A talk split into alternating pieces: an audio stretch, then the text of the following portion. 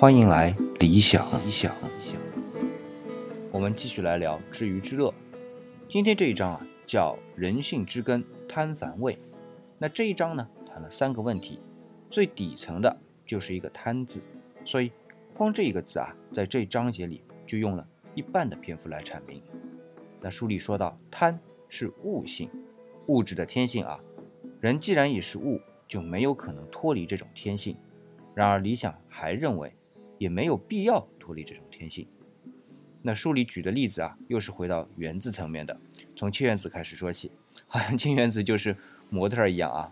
那氢原子最简单也是最稳定，一个原子核一个电子，不安分的氢原子呢，想获得更多的自由电子，就得利用引力聚集起大量的物质，把自己不断的压缩，哎，就像地狱里煎熬。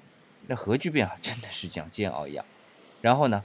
还放弃了很多能量和物质啊，为的呢，就是在聚合体内获得质量和获得两个外层电子，哎，这就是氦原子。那有了两个电子之后呢，如果还不安分，就可以继续煎熬。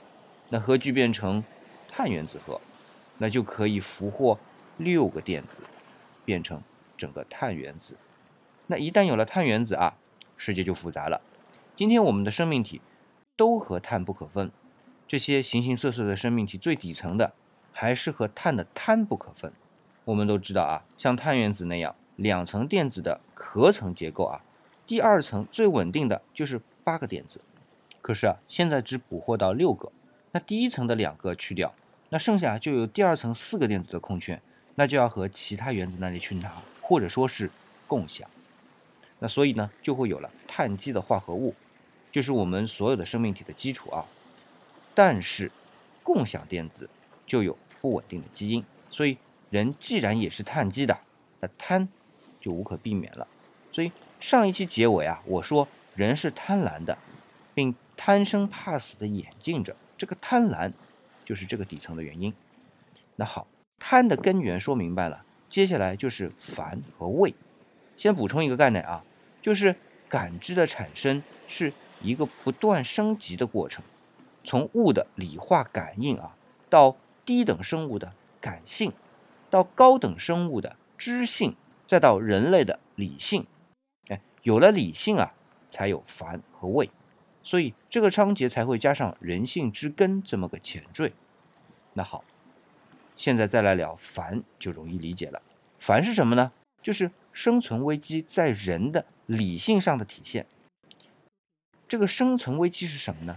是因为残化之后啊，本能的要去生存，可是生存所依托的条件是越来越多。书中用了“依存”这个词啊，然后呢，再加上一个很到位的注解，叫“有条件的存在”，而且啊，它是一个叠加的结果。人的生存条件啊，是基于各种自然环境和社会环境，而自然环境和社会环境呢，又是依托于底层生物的秩序。而底层生物的秩序呢，又是建立在分子的结构上的。那分子结构又脱不开原子的结构。那这样一层层的，使得后演进的物种啊非常脆弱，真的是雷软之危啊。那这个出自于韩非子的典故呢，就非常好的描述出这种状态。这里理想想不明白一个事情啊，就是为什么要存在。不过呢，呃，先把这个问题放一边，咱先不去讨论啊。那。刚才把烦给解释明白了，就是因为每一层都是雷卵嘛，每放上一个蛋，下面的基础啊也都是蛋。它的危险呢是天知道什么时候突然之间下面哪一个蛋扛不住了，碎了，上面的蛋就瘫了。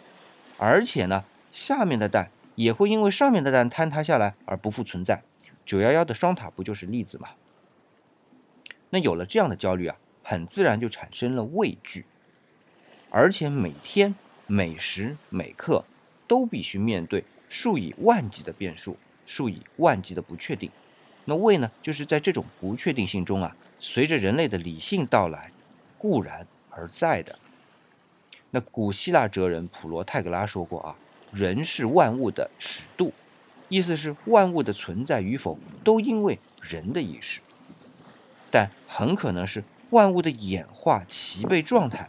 才是人类生存危机的天然尺度。